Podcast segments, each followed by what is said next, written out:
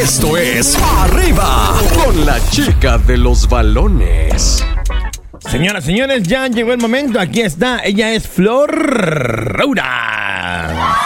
Muy buen día, mi coquito. Oye, tenemos muchísima información porque se jugó la jornada número 5 este fin de semana y le fue bien a tus chivas, ¿eh? Sí, cuéntamelo todo porque ahora sí no pude ver fútbol.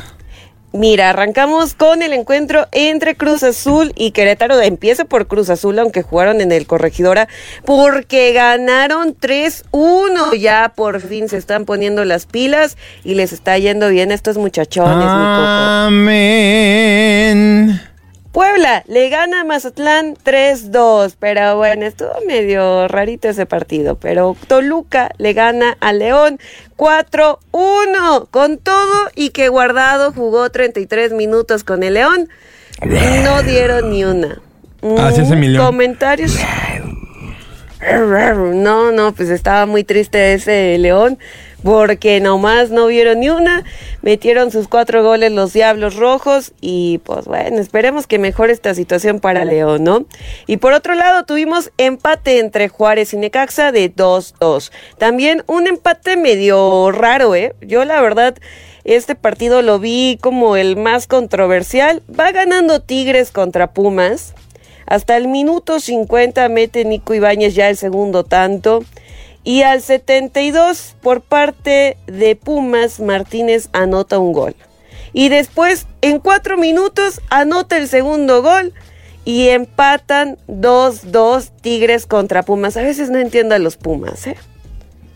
Pues te vas a ser franco, yo con Pumas, eh, ahora con todos los cambios y todas las, las situaciones que están viviendo, tampoco sé qué esperar, pero sí sé que son mi alma mater, así que hay que apoyarle a UNAM. O sea, Tigres viene bien y le dieron batalla, entonces espero que el resto del torneo sigan jugando así y sigan sacando resultados. ¿eh? O sea, empatarle a Tigres por parte de Pumas no es cualquier cosa. Quedaron 2-2 y se me hizo un buen encuentro. Vamos a ver, vamos a ver, todavía falta mucho torneo, mi flor. Pues sí, bueno, tuvimos un 3-2 por parte de Pachuca que le ganan los Cholos allá en su casita. Estuvieron contentos. Y bueno, controversial el partido entre América y Monterrey, donde se empató 1-1.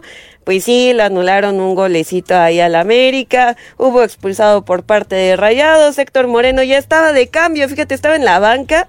Reclamó unas cositas ahí en una jugada y que le dicen, usted ya ni jugando está. Y le sacan la roja. Y pues bueno, vamos a ver cómo les va. Y tuvimos triunfo de los rojinegros del Atlas contra Santos 3-0. También tus chivas ganaron 2-0 al San Luis. Amén. Allá. Ahí van, ahí van, ahí van. Tuvieron buena chivitas. visita, ¿eh? Ojalá Dios Pero- permita que ahora sí ya nos den algo, algo bonito, un torneito, nada nos cuesta. Ojo, creo que ya están motivados. El Pocho Guzmán anotó pues, los dos penales. Sí, fue de penal. ¿Cuándo pero juega se vale, ¿no? Eh, hasta la jornada número 8, 9 más o menos, ya finales de mediados de marzo, yo le calculo. No creo que juegue luego, luego finales de febrero, ¿eh? Siento que le va a colgar un, un poquito. Es que muchos están comentando de que no, ya finales de febrero arranca. Pero yo digo que todavía va a tardar un poquito. Y mañana vamos a tener el último partido de la jornada número 2 y es entre Pachuca y León a las 9 de la noche. Pero si usted quiere ver fútbol el día de hoy, mi querido Coco, ¿Quién juega? Vamos a tener. Vamos a tener partidos en la CONCACAF donde Comunicaciones se enfrentará al Monterrey a las 7 de la noche. Esteli de Nicaragua contra América a las 9 de la noche.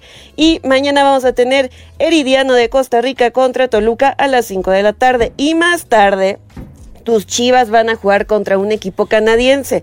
Yo espero que ganen porque pues es el Forge. Creo que no trae mucho, creo que tus Chivas traen más eh, equipo y este partido es a las 7 de la noche mañana. Y Vancouver contra Tigres a las 9 de la noche, mi coquito. Pues que nos vaya bien con el fútbol a todos los que estamos deseando tener un partido y un torneo interesante. Ya se viene el Mundial, ya también sabemos cuántos partidos se van a jugar en cada estadio de México, que también va a estar muy... 13 partiditos se van a tener para México en total. Cuatro partidos por estadio, ¿no? Si no me equivoco. Mira, depende de las fases, pero sí. Y ojo, porque la selección mexicana nada más va a jugar en el Estadio Azteca y en Guadalajara, en el Akron.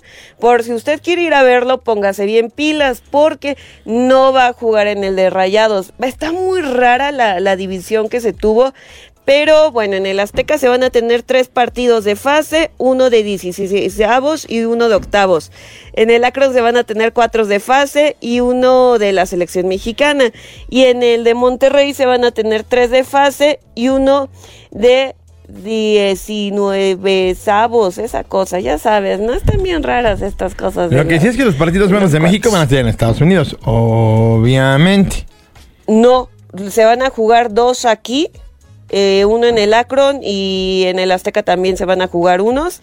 O sea, va a estar dividido ahí y la selección de Estados Unidos va a estar jugando en Los Ángeles. ¿Y qué crees? ¿Qué? La final que es casi no hemos hablado de la final donde se va a llevar a cabo porque se pensaba que iba a ser en el Dallas Stadium y sí, ya llegó la final de, del mundial y la final de la sección que se va a jugar en el estadio de MetLife en Nueva York y vamos a ver cómo les va. Estás escuchando el podcast de Arriba con los hijos de la mañana. Este contenido on demand es un podcast producido por Radiopolis Podcast, Derechos Reservados, México 2024.